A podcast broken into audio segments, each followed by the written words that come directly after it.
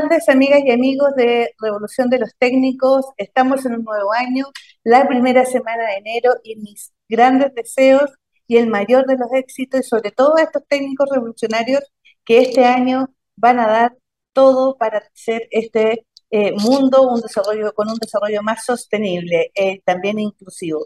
El día de hoy vamos a hablar con una gran institución, una institución que ustedes conocen muy bien, que está en muchas partes del territorio nacional, pero en especial queremos saber cómo lo han hecho y cómo han trabajado la innovación y en, y en particular con las comunidades.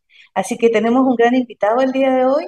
Eh, vamos a hablar con Felipe Venegas, él es el jefe de innovación de AIEP que todos conocen. Así que le vamos a preguntar todos los detalles, cuáles son los desafíos, qué es lo que se viene para el 2023 y por sobre todo las ganas de innovar que tienen estos técnicos revolucionarios. Así que, sin más, no se vayan y se desconecten de esta primera pausa. Conéctate con personas que saben.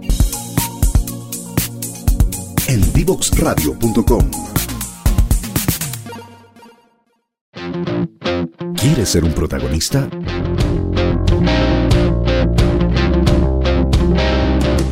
Escríbenos a invitados@divoxradio.com.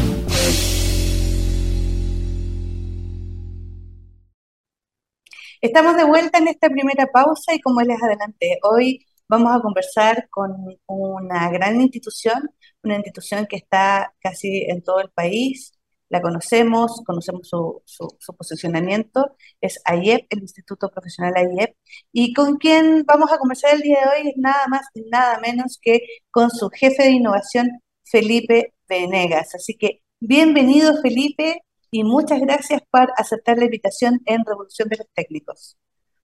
Bien, muchas gracias Eli por invitarme también. Estamos felices aquí estar eh, pudiendo contar qué es lo que hemos hecho en este último tiempo respecto a innovación y transferencia tecnológica con nuestros estudiantes.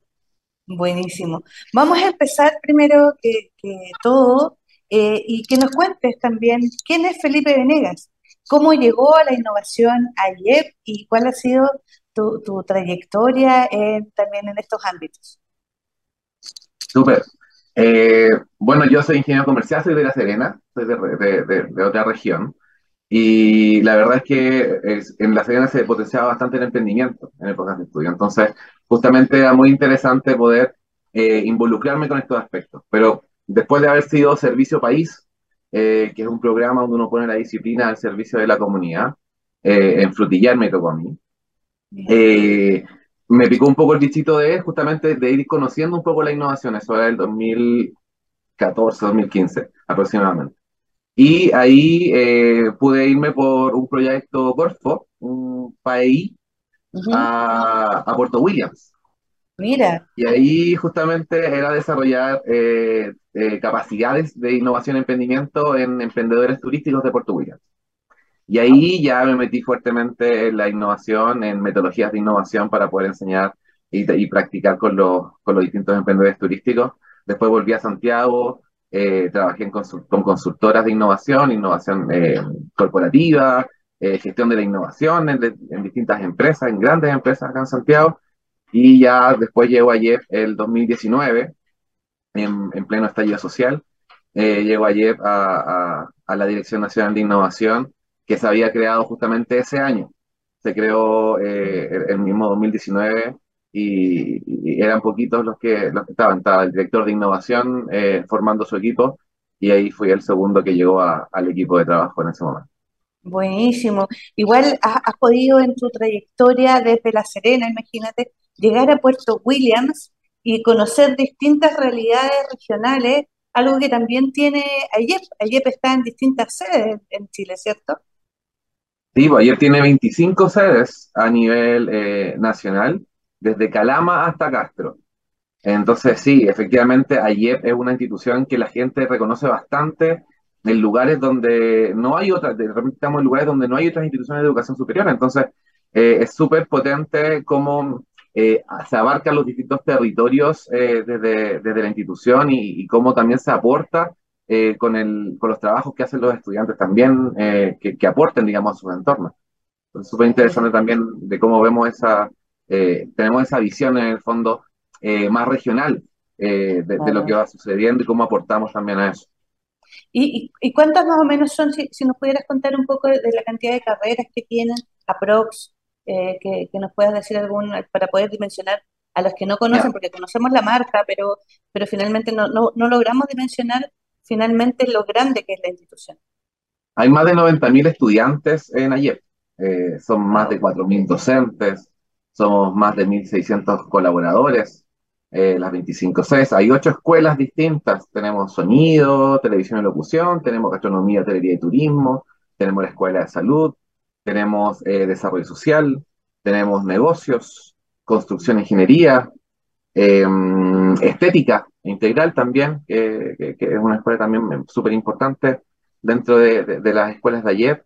Y, la verdad es que son escuelas que están súper conectadas con, con, lo que está pasando en los distintos entornos, entonces se vinculan bastante a través de distintos programas eh, con la comunidad. Y es justamente ahí donde eh, encontramos que es súper potente eh, como nuestros estudiantes realmente ponen en muchas ocasiones a través de estos programas su disciplina o lo que están, lo, que han aprendido, digamos, al servicio de, la comunidad. Entonces, súper interesante eh, al respecto. Tenemos más de 70 o 80 carreras. Entonces, eh, la verdad es que hay, hay, hay, hay un montón de, digamos, de posibilidades de explorar. Se van, se van creando nuevas carreras también.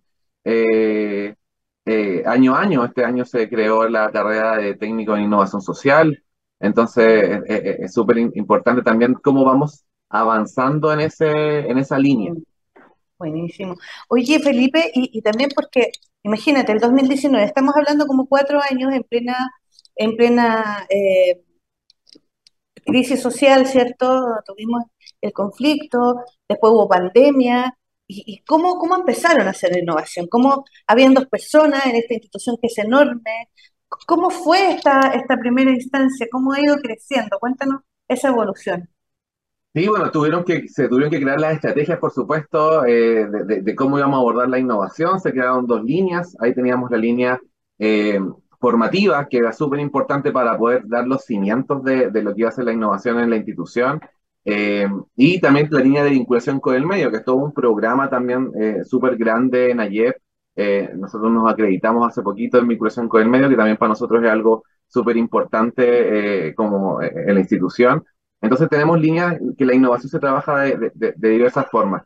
se creó esta estrategia para poder ir avanzando en el tiempo junto a eso, junto a eso las políticas, porque la verdad es que al principio teníamos que primero entender qué íbamos a, hablar de innovación, a, qué nos íbamos a referir cuando hablábamos de innovación en la institución. Entonces fue un camino súper, eh, digamos, como de, poder eh, poner los cimientos al principio, eh, de que entendieran que era, lo, que era innovación, porque la verdad es que la institución no hablaba de innovación antes. Entonces, justamente, y así como muchas instituciones de educación superior, técnico profesional, que efectivamente empezamos a hablar de estos temas por ahí, por esos años, 2019, que 2020, que empezó el IPCF 2030 también con el tema de, los diagnósticos, eh, eh, y un poco también hacer esto, esta, este levantamiento de información en, las distintas instituciones y ver en qué estado estábamos también.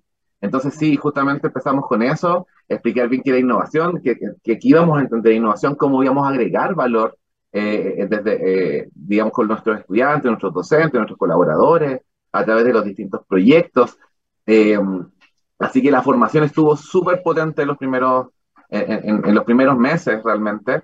Y bueno, junto a eso también viene todo un cambio de procesos.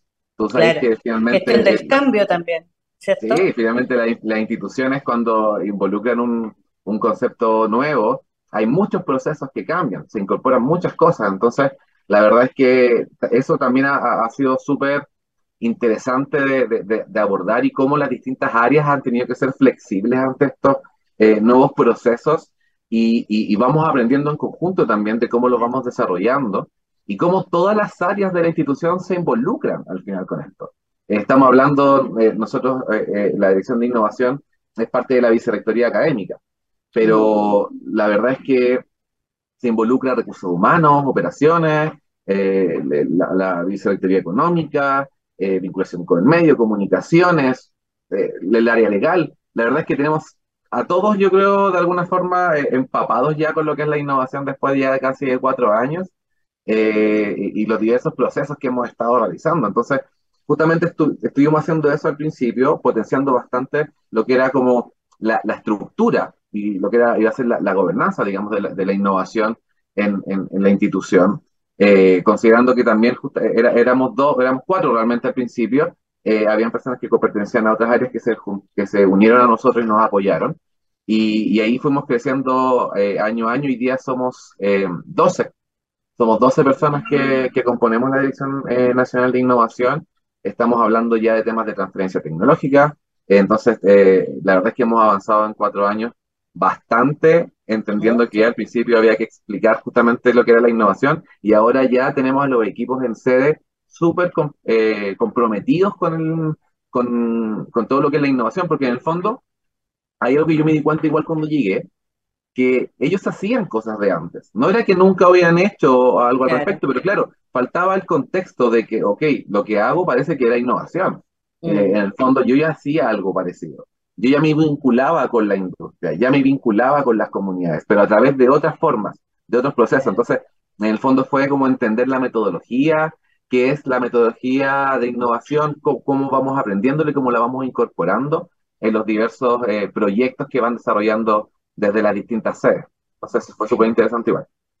Y, dentro de, eh, para contarle a, todos los que nos están escuchando, eh, que ayer también ha sido uno de los grandes ejemplos de la comunidad de eh, IPSFT 2030, con todos los proyectos que han tenido, han tenido muchos muchos súper buenos resultados también eh, con sus comunidades. Y ahí te quiero preguntar, Felipe, porque en, en, el, los últimos, en el último programa, digamos, la última fase que tuvimos del programa IPSFT 2030, ustedes trabajaron con muchas comunidades, hicieron una, una, tuvieron una cartera de proyectos así de, de distintas partes eh, con una parte mucho de innovación social, ¿cierto? Está involucrado, estaban involucrados también los alumnos, los docentes. Cuéntanos un par de ejemplos que, que nos pudieran iluminar para, que puedan entender un poco el contexto. Más adelante vamos a poner también un video, no en este capítulo, sino en otro capítulo, para contarles un poco más en resumen de, de, los avances que ha tenido ella. Perfecto, sí. La verdad es que con el IP igual hemos ido avanzando eh, casi a la par, digamos, como con los objetivos que se han mostrado en el IPCFT 2030 eh, en cada fase. Eh, estábamos súper entusiasmados cuando hicieron el diagnóstico y, mostraron un poco cuáles eran las brechas de la, del sector y, tratando también de hacernos cargos de eso. empezamos con, obviamente, mucha formación al respecto en nuestros docentes, los colaboradores, en nuestros estudiantes mucha formación al respecto, eh, tratando de hacerla la más masivo posible. Eh, y luego empezamos ya justamente a desarrollar este, este bichito de los, de los proyectos de forma incipiente, que fue eh, el año 2021 de forma incipiente. Empezamos con algunos proyectos de innovación en algunas sedes y ya con el IPCFT 2030 en el 2022 ya nos lanzamos fuertemente con todo lo que era transferencia tecnológica. y justamente tenemos un par de proyectos que yo creo que son súper emblemáticos de los que fueron desarrollándose en, en el IPCFT 2030. Uno em, eh, que, que, que, empezó el 2021 y, continuó el 2022 y ahora está en proceso ya de, de, traspaso al servicio de salud en San Felipe, que es eh, una aplicación para la estimulación temprana de niños entre 18 a 36 meses.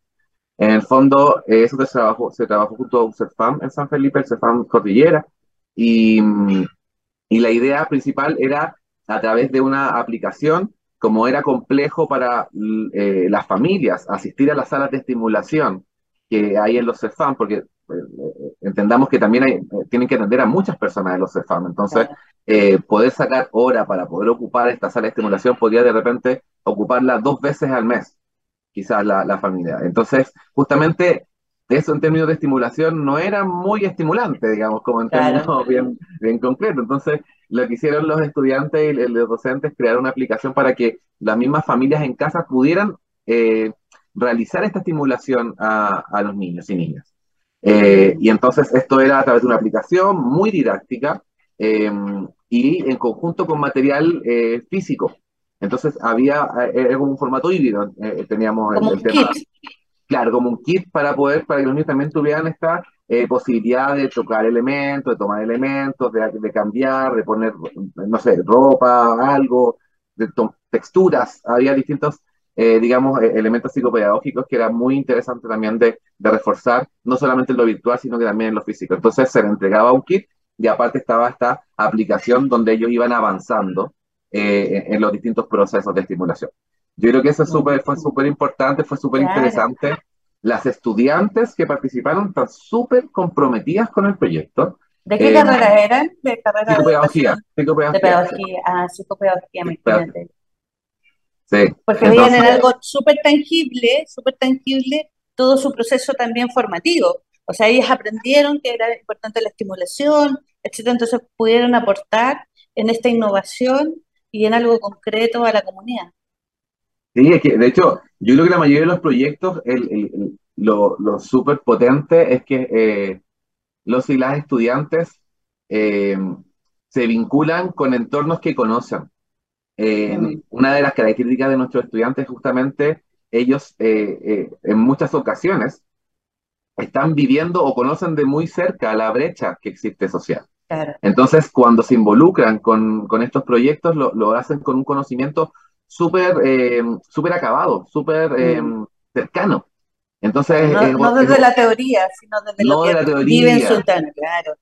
Claro, no desde la oficina, no desde cuatro paredes, sino que efectivamente es algo que, que han vivido en terreno, que han podido palpar o conocen de cerca.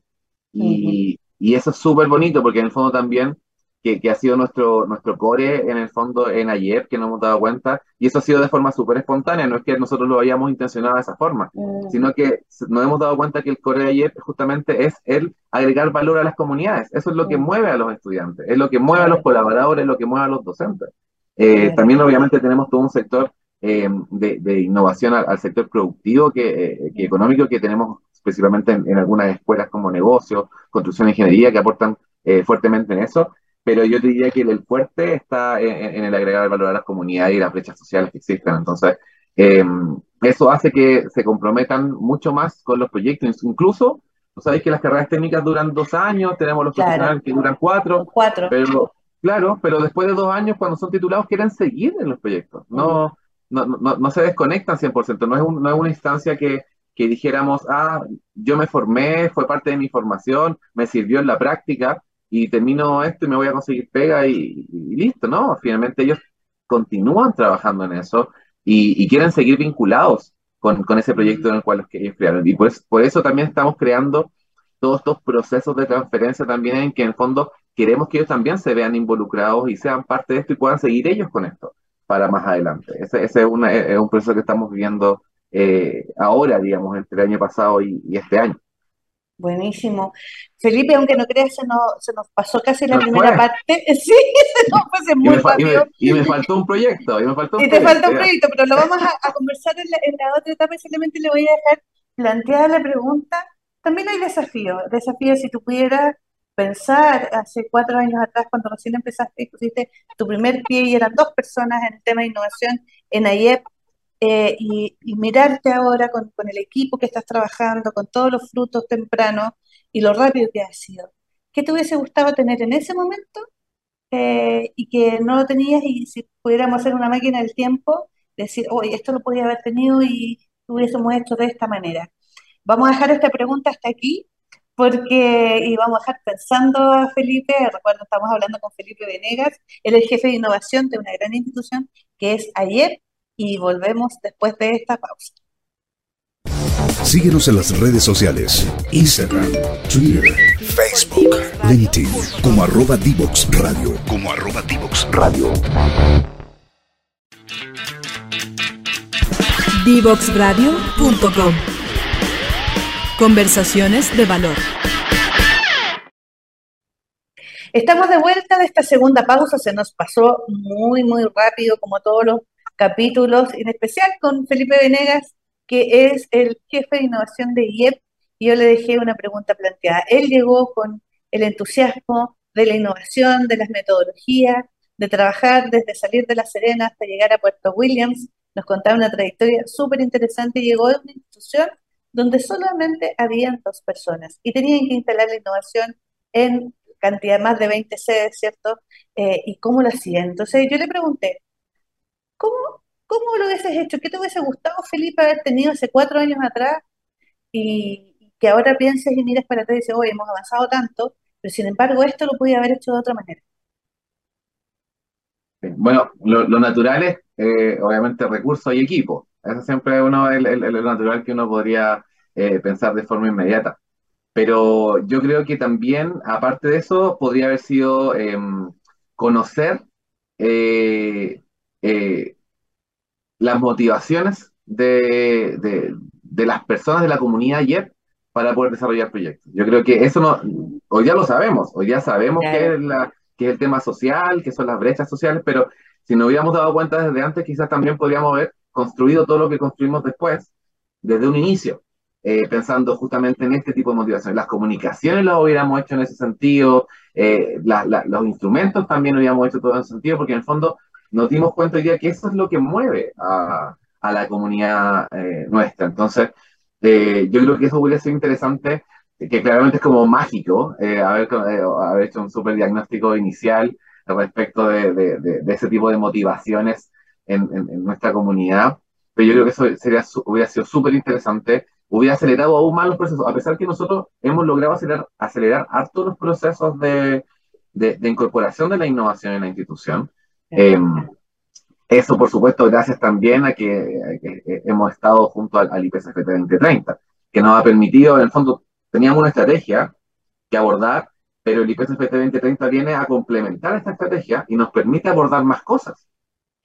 Entonces, justamente logramos acelerar estos procesos, cosas que podríamos haber estado haciendo en cinco años, logramos hacerlo en tres, gracias a que pudimos atacar distintas, eh, digamos, eh, aristas. Entonces, fue súper eh, interesante de cómo fuimos evolucionando en eso.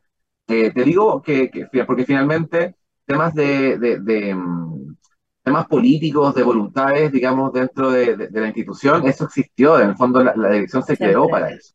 Entonces, eh, eh, Felipe Chaparro, que es el director nacional de innovación y emprendimiento, también eh, es una persona que también se mueve mucho por la innovación y también entrega mucho al respecto. Entonces, también había mucha flexibilidad para, para, mí también de poder actuar. Entonces, yo creo que también cuando tú llegas a un lugar de trabajo y hay flexibilidad y confianza en el trabajo que tú haces, también es súper em, gratificante y súper motivante para poder ir creando y desarrollando diversos instrumentos que, que, han sido aplicados a lo largo del tiempo. Y así se fueron empapando diversas áreas también con ese mismo espíritu. Eh, claramente habían personas que al principio eran más resistentes. Eso, eso pasa. Y es parte de la diversidad también, pues, o sea, si no, así surge la innovación. La innovación surge de diversidad, de distintas formas de pensar, distintas personas. Cuéntame también, habían muchos proyectos y, hay un proyecto súper interesante que, quería, creo que tú querías destacar. Dentro del pool de proyectos habían, hay, varios, yo, yo sé que, y los conozco, eh, esto hicieron, como les comentaba anteriormente, un video muy bueno que resume la última etapa. No son los únicos proyectos que hay, pero, pero sí resumen. Así que cuéntame más también otro ejemplo. Sí, otro proyecto interesante se llama Modular Fold. Este es de La Serena, eh, de, de la Escuela de Construcción. Y eh, ellos lo que hicieron fue crear un, una estructura modular para poder ampliar los metros cuadrados de las viviendas eh, de, campamentos. Entonces, esto permitía, esto permitirá efectivamente que tanto las viviendas como las, las sedes vecinales que, que, ocupan también en los campamentos puedan ampliarse de acuerdo a lo que necesiten. si es que efectivamente necesitan eh, eh, ampliar eh, hacia un living comedor más grande, una habitación más, o, no sé, en, este primer prototipo se está ocupando, se está utilizando en la sede de, de, un campamento en La Serena, y claramente a ellos les va a servir para cuando quieran tener algún tipo de evento más grande o invitar a hacer algo, algo más comunitario con más personas para poder ampliar su construcción y, y después desarmarlo si es que no es necesario que esté ahí. En el fondo, eso, eso, eso, es lo interesante de, de, este modular fold, que, que, que, va a ser una estructura modular que se va a poder también instalar en algunos otros espacios para poder eh, mejorar la calidad de vida de, de, las personas en campamento. Y, y también es súper interesante porque como los estudiantes se, se, involucran con esta realidad, tuvieron que, que hacer esta, esta vinculación con la, con la comunidad para poder entender también cuáles son sus, eh, sus necesidades para, eh, en torno a, temas constructivos y, poder aportar y abordar, digamos, el proyecto de la mejor manera posible. Sabemos, y yo estado, eh, por mi experiencia, digamos, en proyectos anteriores, en, en, otras empresas, en, en distintas ciudades, que cuando se crea un proyecto, tiene esta comunicación con la comunidad, es muy posible que fracase. Eh, y eso lo sabemos, lo tenemos clarísimo. Y por eso eh, nuestros estudiantes y docentes, junto a los colaboradores que empujan estos proyectos también, em, se comunican fuertemente con las comunidades y sus necesidades para efectivamente dar una solución que impacte positivamente. Eh, sabemos que hay innovaciones que son innovaciones que de repente el impacto no es positivo. Eh, mm. eh, hay varios ejemplos a nivel internacional que efectivamente uno piensa que lo está haciendo súper bien. Estoy entregando una solución maravillosa, pero finalmente genera otro problema en la solución. Y, y, eso pasa porque no se involucran a las comunidades en el diseño, que yo mm. creo que es muy interesante de cuando hagamos, y, ahí, y, aquí yo te lo, te lo, digo no solamente en AYEP, sino que finalmente los proyectos de innovación que, es algo que me gusta recalcar bastante, cómo se involucran las comunidades en los diseños de las soluciones. Mm, Eso tiene que pasar para que, sea, para que sea efectivo y sea exitoso el proyecto. Porque mm. si no, va a ser como, yo lo vi mucho, yo que, pasé por Frutillar, también estuve en Antofagasta haciendo cosas, por Puerto Williams, la gente uno llegaba y decía, ya, ¿a qué, a qué, vienen, eh, ¿a qué vienen ahora? ¿Qué quieren de nosotros? Porque hacen algo y después nos dejan tirados y se van el codiseño, el codiseño es fundamental para poder hacer estos, estos, estos procesos de innovación. Y que sea sostenible. que sea sostenible. Sostenible en el tiempo.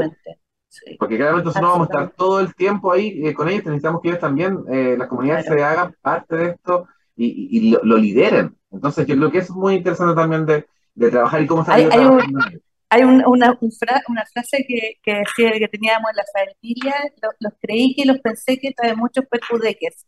O sea que, porque finalmente como el que yo creía, el que yo pensaba, finalmente, pero tú tienes que preguntarle a las comunidades para poder co-construir con ellos. Felipe, y, y, también aquí hay distintos modelos, hemos visto distintos modelos en, el ecosistema de educación técnico profesional, donde se involucran los estudiantes, los docentes, algunos que están trabajando en, curricularmente, ¿cierto?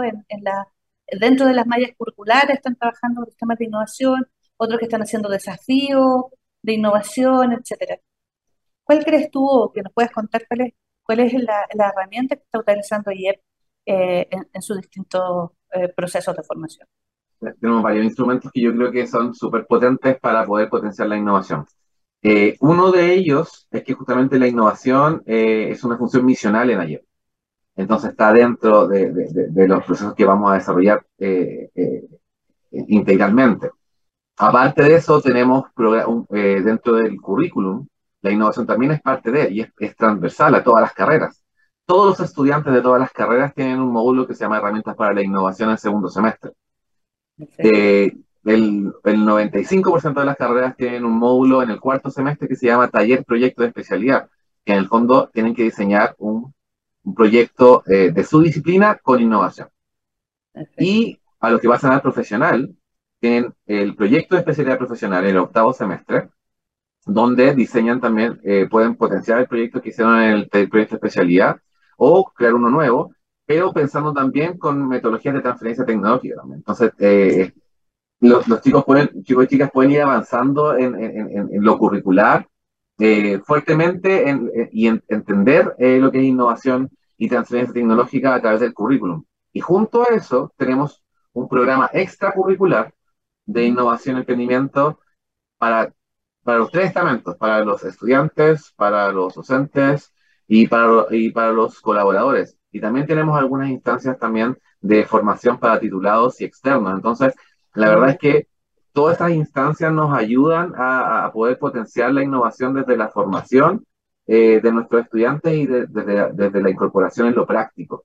Y desde lo práctico también, que, es lo que te comentaba al principio, tenemos todo un, un, modelo de vinculación con el medio en el cual nos acreditamos eh, eh, en diciembre, que justamente uno de los cuatro grandes programas de vinculación con el medio que tenemos en la institución es el de innovación y emprendimiento.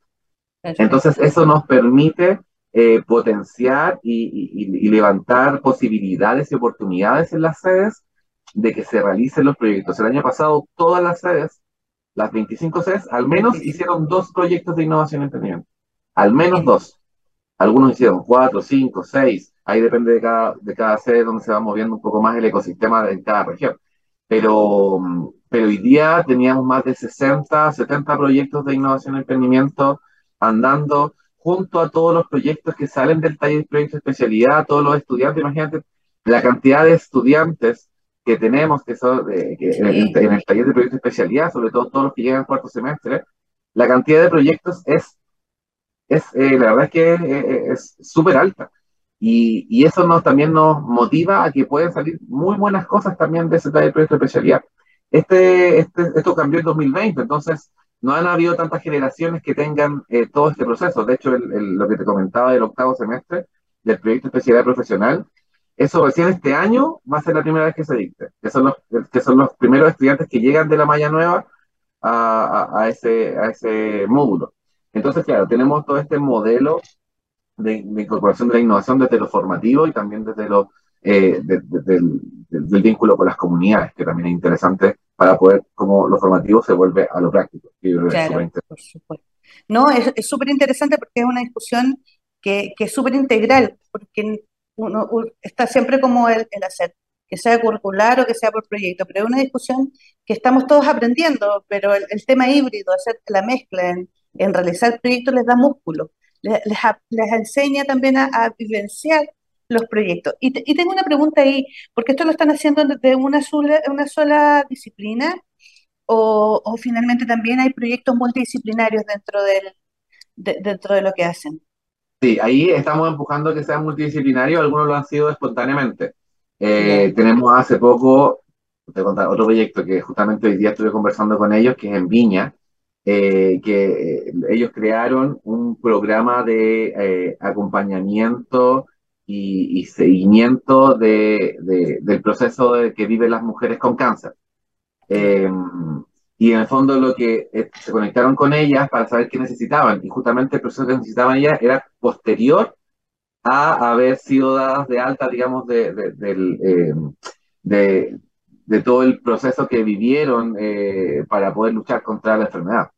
Entonces ahí eh, las, todas las escuelas de alguna forma aportaron a crear este programa eh, digital eh, con cápsulas de video, con cápsulas de, de, apoyo psicológico, de cómo, de, técnicas de, la, escuela estética, técnicas de maquillaje, técnicas de pelucas, técnicas, eh, por otro lado, no sé, trabajo social, desarrollo social, con temas más psicopedagógicos, negocios también estuvo involucrado, porque en el fondo también nos decían que que dentro del diagnóstico, claro, cuando una, hay, una, hay una paciente de, que, sufre de cáncer, eh, no se enferma solo ella, se enferma toda la familia. Eh, hay un tema económico que es súper potente de, de también. Y eso impacta a todos. Entonces, negocios también tuvo eh, algo que decir respecto al emprendimiento y cómo también cómo ir mejorando las técnicas también de, de, digamos, como de economía familiar para que también se vaya eh, mejorando. Entonces, la verdad es que fue un trabajo súper integral. Sonido, televisión y locución también hizo lo suyo, por supuesto, a través de la, de, la propia disciplina, de lo que fueron las herramientas eh, digitales. Entonces, la verdad es que ese yo creo que es un súper buen ejemplo de cómo todas las escuelas de una sede se involucraron con un proyecto que terminó en diciembre, hace poquito, eh, y, que, y que fue tan bien recibido por las mujeres y la fundación Valientes, que, que es la que, con la que estaban trabajando como socio comunitario, eh, y, que recibieron, se, recibieron eh, comentarios muy, em, muy profundos en el fondo, como que en el fondo fueron, cambios necesarios, fue, fue, eh, me contaban que les habían dicho que, que no teníamos idea de lo que le estábamos entregando. Del valor de lo que le estamos entregando. Y yo creo que eso también es y eh, es que, y eso, por eso digo que eso los mueve, porque en el fondo son. Yo creo que todos estamos cercanos a distintas brechas. Yo vengo de un liceo TP, entonces finalmente yo, yo, también entiendo, eh, eh, la, digamos, la revolución de los técnicos desde esa, de esa mirada también, como de, la vivencia. Entonces, hay muchas cosas que nos vinculan, que tenemos en nuestro entorno que podemos apoyar a través de la innovación y la transferencia. Y eso nuestra comunidad se ha dado cuenta, se ha dado cuenta que pueden hacer algo al respecto y que, y que lo que hacen genera un impacto. Y no tiene que ver con inventar la rueda, que eso fue el gran conflicto que tuvimos al principio. Creyendo que la innovación era la innovación disruptiva, esa innovación de la NASA, como decimos todos, y al final con, con esta creación de valor, que es el concepto, crear valor para alguien, para una comunidad. Nos quedan un par de minutos solamente, Felipe, se nos pasó volando, ha sido súper entretenido conversar contigo, sobre todo para que la gente conozca que IEP tiene una oferta muy, muy cercana a sus comunidades, una oferta de valor que, que los ha llenado, los ha llenado a ellos, lo ha gratificado también a la comunidad propia de IEP.